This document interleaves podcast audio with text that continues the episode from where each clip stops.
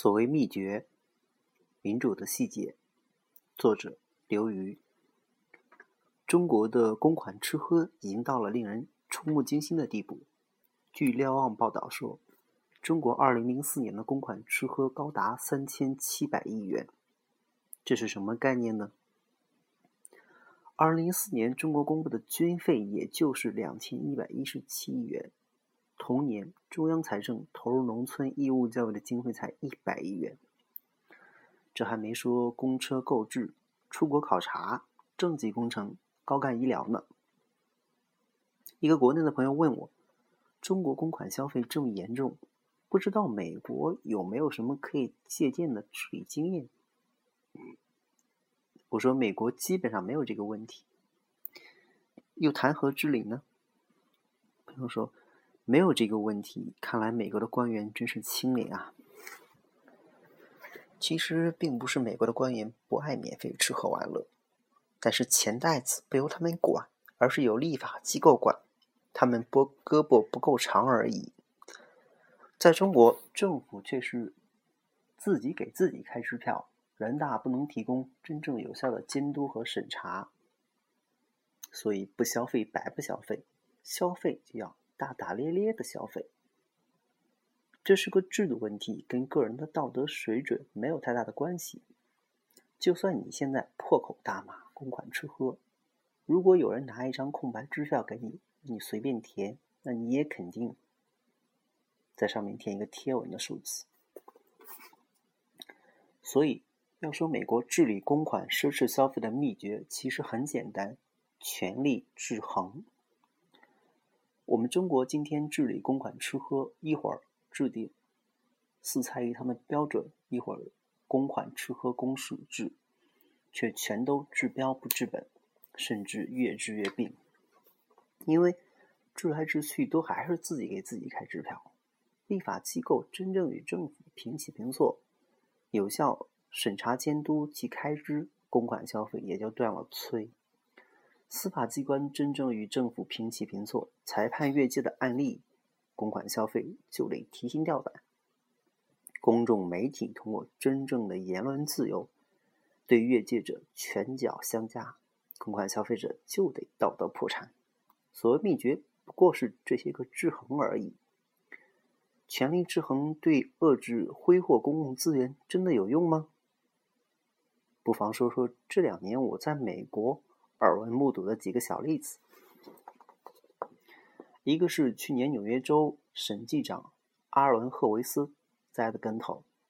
这个倒霉的州审计长，按照我们中国的说法，也算是个厅级干部了。二零零六年九月，却因为让他的一个手下长期给自己生病的太太开车，被揪了出来。按照法律，公车绝对不能私用。私用就要付相关的费用。虽然赫维斯为此主动道歉，并且主动跟州政府赔偿了八万多美元，州道德委员会仍然认定他明知故犯，利用职位为自己和妻子谋求特权，指控他违反了公务员法。当时正值美国中期选举阶段。州审计长是个民选的职位，民调显示，赫维茨本来领先百分之四十个四十的，一夜之间，一个星期之间就掉了十二个百分点。由于他还没有遭到正式起诉，罪名不明朗，所以仍勉强获得连任。可是，当他的案子进入了正式的法庭程序之后，迫于压力，他不得不还没有就任就宣布辞职。二零零七年二月，法庭宣判他有罪。虽然只是判了罚款，这个厅级干部的政政治生命却因为公车私用、公车私用而彻底搭上了。另一个小故事是宾夕法尼亚宾夕法尼亚州议会的加工资风波。二零零五年七月的一天。宾州的议会，在没有举办任何公共听证的情况下，突然通过法律，宣布给州议员涨百分之五十四的工资，同时也跟也给本州的法官和高层行政人员涨了工资。这种行径可以说是典型的自己给自己开支票。第二天，州长就签署通过了该法令。结果，人民的眼睛是雪亮的。当地的一个社会活动家立刻把议会告上了法庭，认为他们这种做法违宪。后来民愤越来越大，上千个人跑到州议会的门口抗议示威。甚至有民间组织将议会告上了联邦法庭，指控他们侵犯了公众的立法讨论权。迫于民众压力，州议会只好重新投票，几乎全票同意收回原先涨的工资。相比于中国许多官员可以随便往公共支票里填吃填喝、填车填旅游，美国的公共官员在没有这一切奢侈消费的情况下。给自己填点工资都很难做到。一个审计长因为公公车私用落马，一个州议会涨上去的工资愣是给退了回去。可见权力制衡对于公款私用的影响，不是子虚乌有的事儿。在民众这样虎视眈眈下，议员敢给官员们留出？三千七百亿的接待费吗？这事儿让他们够让他们下台一百回的了。